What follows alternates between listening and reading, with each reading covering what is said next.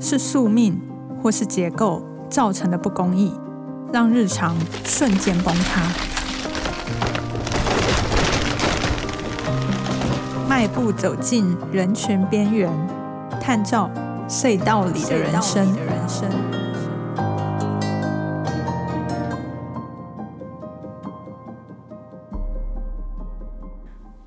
大家好，欢迎收听由静好听与静文学共同制作播出的节目《隧道里的人生》。我是记者吕以荣。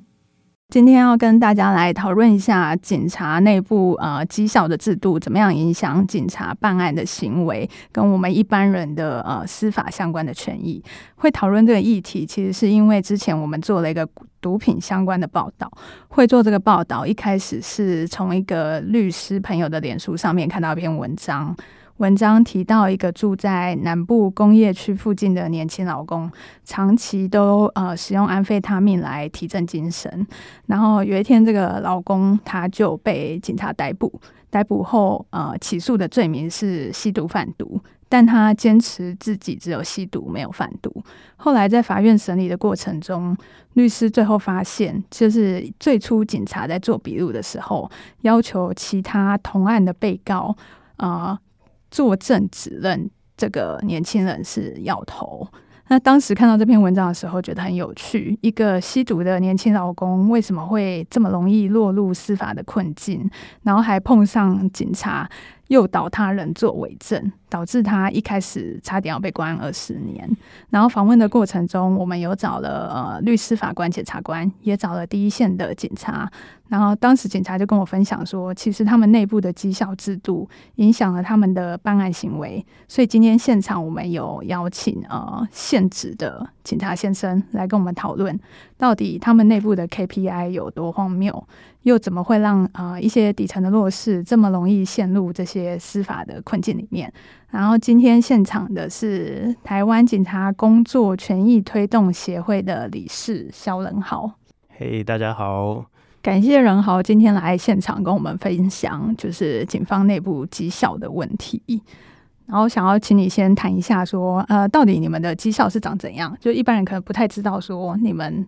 有什么绩效压力吗？那这些绩效会对你们造成一些什么样的呃，有惩处吗？还是会影响考级吗之类的？今天来到这边就是要开诚布公的跟大家讲一些业界秘辛。那如果我听到的同业就是。嗯，我个人觉得这些东西是该拿出来讲的时候了，让社让社会大众了解一下的时候了。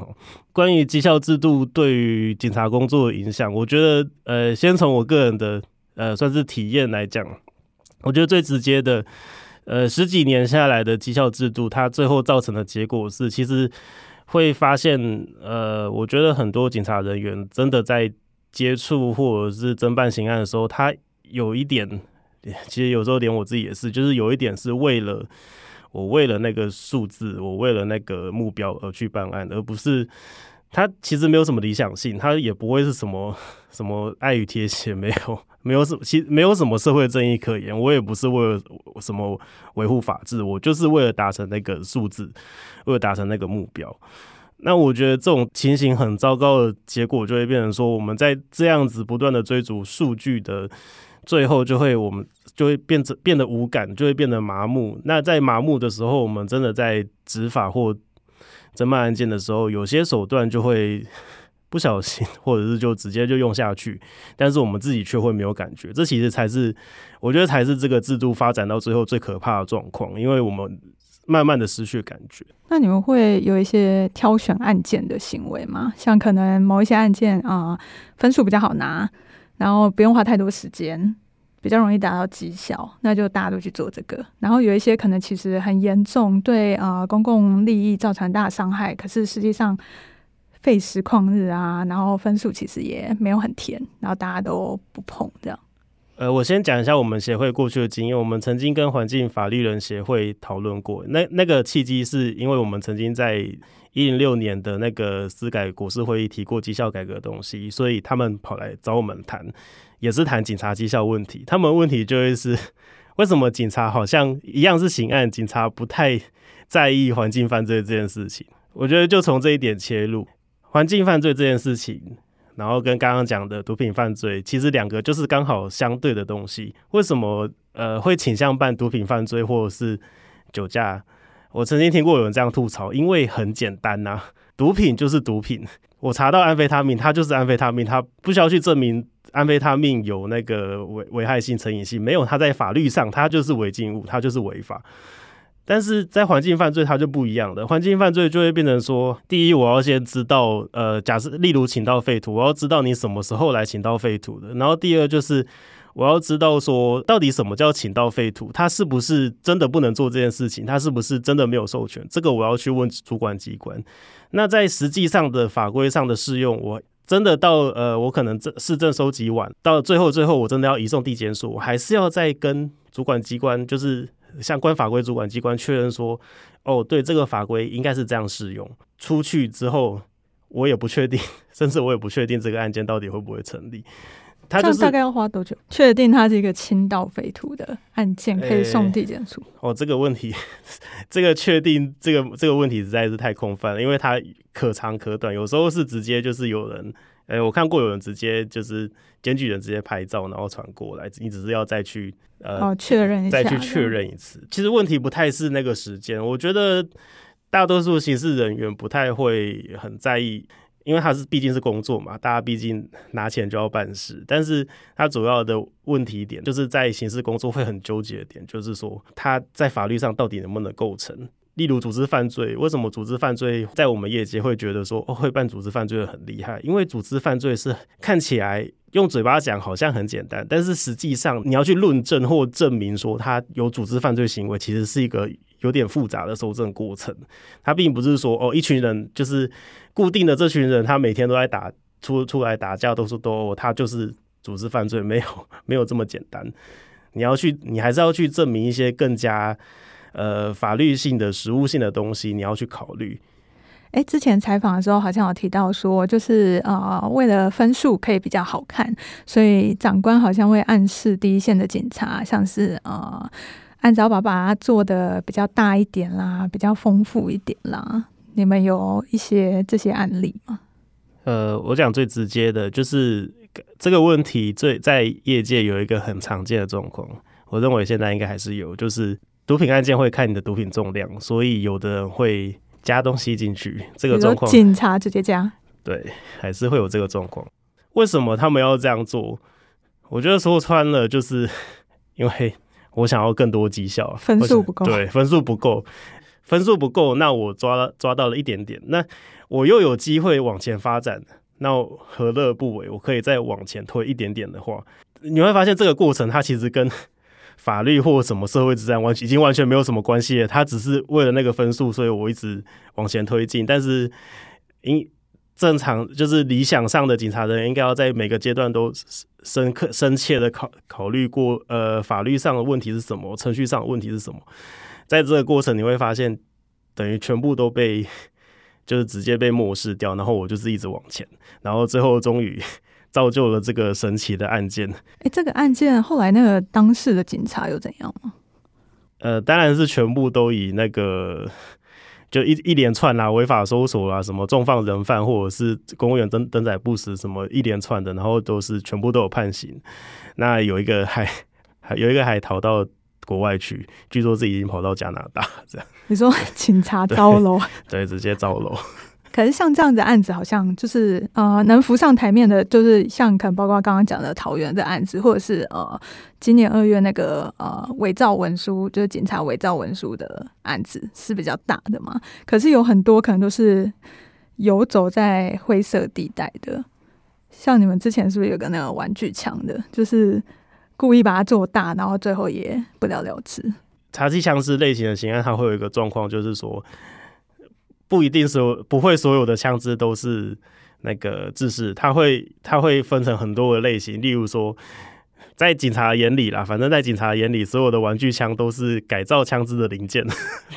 对我们来说，玩具枪都是改造枪支。对，对我们来说，那个就是改造枪支的零件，那个不是玩具枪。但是在但是在业者的角度，他们就会觉得说，呃，我这个是正当的生意。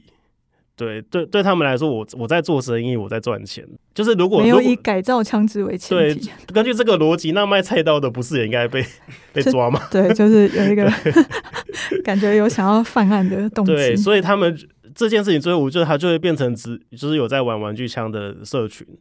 就是或者是相关产业的人，就会他们一定会反过来质疑说，警察做这件事情，你们呃，你们真的是为了社会安定吗？还是你们只是为了绩效才去做这件事情？他们是把玩具枪视为制式手枪，是不是？还是就是警察来做是不会，就是很很直接就说哦，我觉得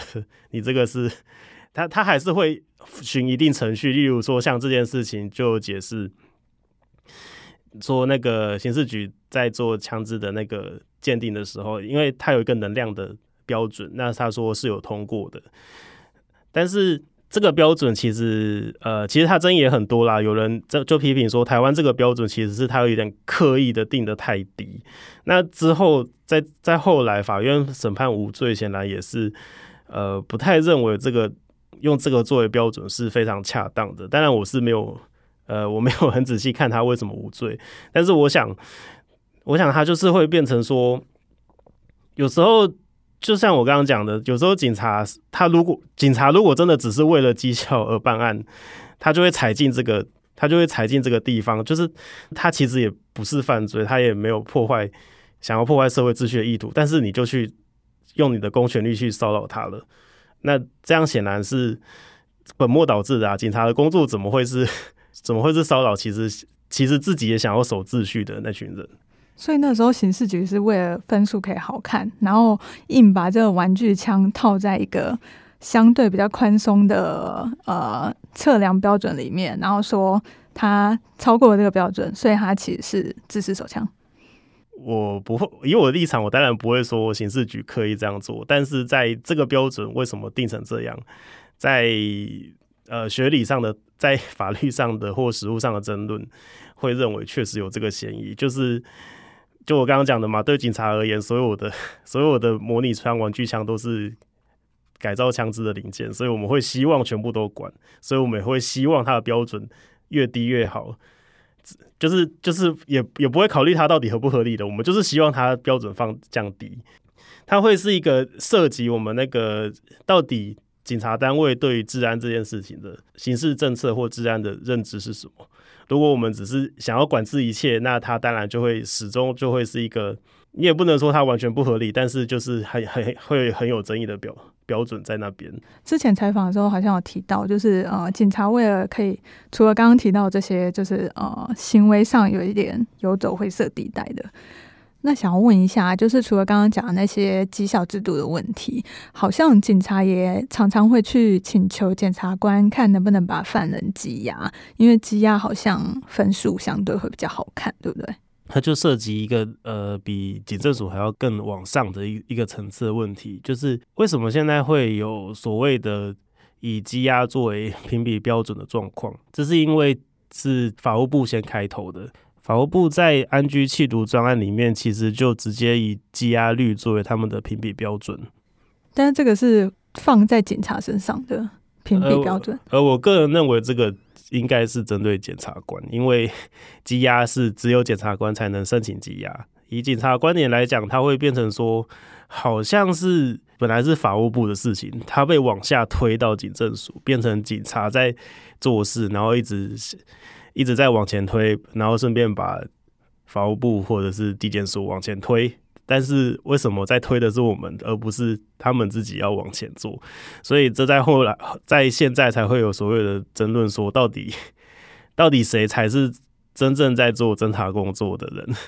就是所谓的侦查主体争议啦。然后因为这种要求，在目前的现况还是呃，在目前的法规仍然是检察官在侦查地位比较高嘛。那所以因为有这样要求，就会变成。警察在办案的时候，因为我希望有升压率、积压率，所以就会去请托那个拜托检察官，拜托你们升压，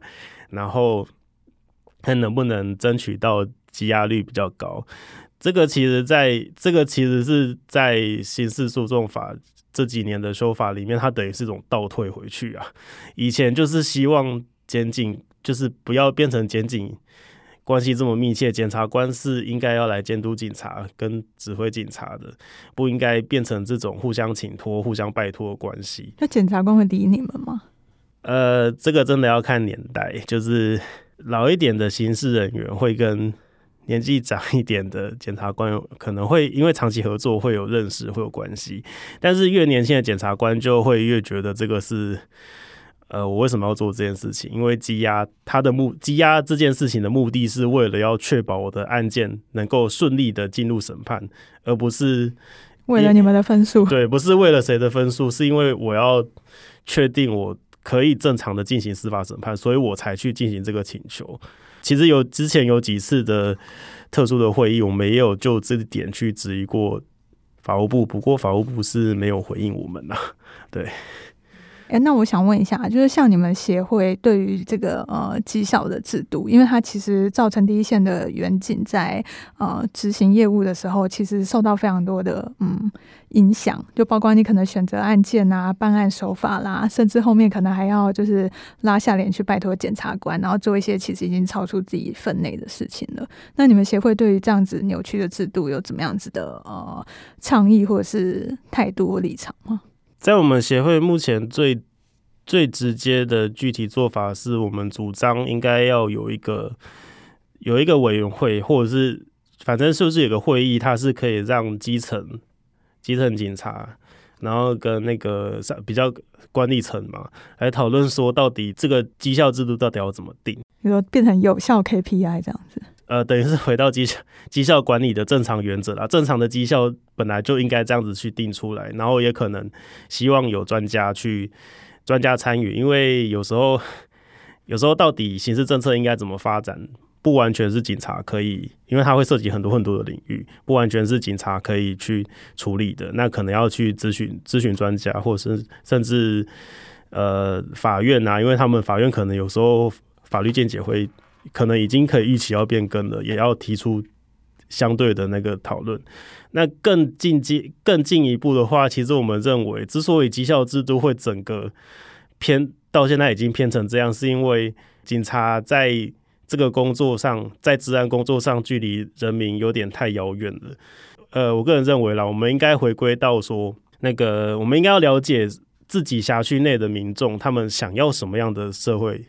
秩序，他们觉得什么是怎么样的社会是会，他们会觉得安全的，要回来回应这个问题。你说民众想要的是什么？从这里去生出真实的绩效，这才能回应到民众对于安全的需求，是不是？对，我觉得，我觉得这样子才有办法，它才会正常化来。因为为什么绩效制度会变成这样？只是因为，就是因为我们一直想象说，哦。例如毒品嘛，我们想象毒品消灭之后自然就会好了，所以他就会一直往前一一直一直追一直追，就是哦，今年毒品没有降下来，我们明年绩效定更高。可是这样子弄到最后，真的犯罪减少了嘛？其实我我自己是没看过警政署有很认真的检讨各种绩效要求有没有达成自己的目的，他们甚至不知道自己为什么有些绩效其实是甚至不知道自己为什么要做这件事情，就追着数字跑。对，就对。从呃，从我们协会一直推动绩绩效制度修改到现在，我已经听过太多人抱怨绩效制度了。不管是制定绩效制度的人，不管是算基准分的人，不管是执行的人，或者是说那些负责管理、管理执行的人，所有人都在抱怨这个制度不合理，所有人都在抱怨这些绩效无法达成。这件事情回到最根本，它直接的解决方法就是。大家就摊开来讲，这个要求不合理，那个标准不合理，全部都讲清楚，说这就是不合理的东西，全部都出来讲说，目前的制度它就是不合理，大家就是会为了这个不合理去做更多的措施，更加偏离我们的目标，这样子直接出来讲，直接公开讲，才能够迫使警政署甚至往上到法务部去改变这个。只会用数字控管大家的现况，然后也希望大家可以继续支持本协会，因为我们会继续在这个路线上前进。如果你们愿意提供、愿意提供相关的经验，或者是甚至参与我们、跟我们一起改变这个荒谬的制度的话，那就警工会欢迎大家。